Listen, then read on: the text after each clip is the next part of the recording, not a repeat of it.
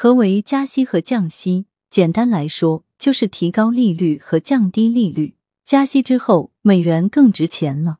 谁手里有钱？有钱人，那自然有钱人手里的钱更值钱了。降息之后，资产价格上升，谁手里有各种资产？当然是有钱人。比如优质公司的股票、优质地段的房地产。对于有钱人来说，降息之后，各种资产价格上升，自己变得更有钱了。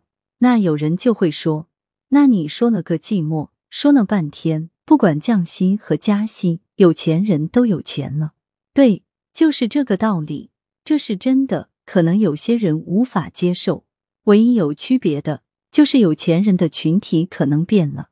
财富在有钱人之间变动，就是跟普通人没啥关系。那美联储的各种操作有啥用呢？最重要的可能就是跟我们的就业有关系，也就是跟我们的饭碗有关系。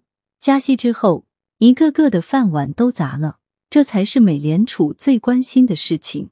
增长更大投资能力，关注公众号“我的投资小账本”，查看历史经典文章。